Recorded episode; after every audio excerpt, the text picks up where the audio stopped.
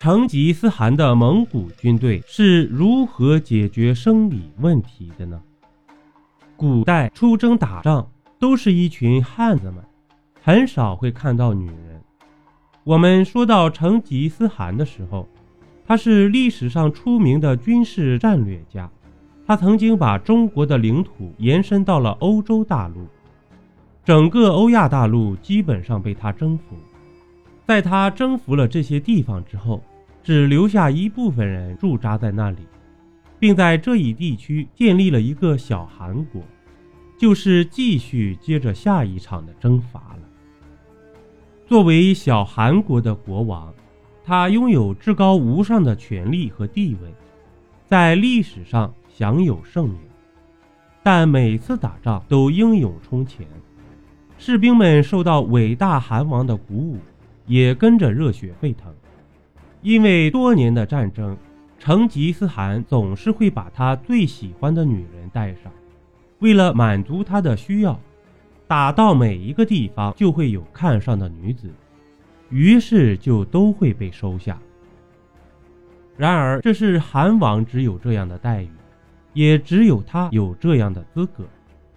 士兵们呢？他的士兵打了一年的仗，军队里没有女。要知道，对人性的过度压抑会导致军队混乱的。所以在宋朝之前，高级将领打仗可以带着他们的家人；到了宋代，变得更加人道了，允许士兵携带他们的家人。也就是说，整个军队只要你想，你可以带上自己的妻儿。这间接地激发了战士们在战斗中的冲劲儿。因为在家庭的背后，失去了战争就是失去了一切。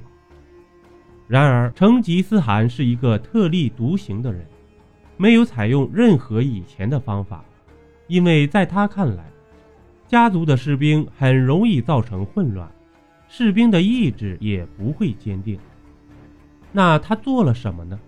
其实方法很简单，但就是让人说不出口啊。事实上，为了减轻士兵的压力，满足士兵的情感需求，作为游牧民族，凡是他们看上的，都是直接抢夺过来。所以，每当一个城市被占领时，城镇的财富和妇女就是他们的财产了。这些士兵就用这种方式发泄他们的渴望。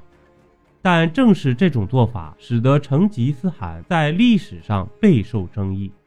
对此，您有什么不同的看法吗？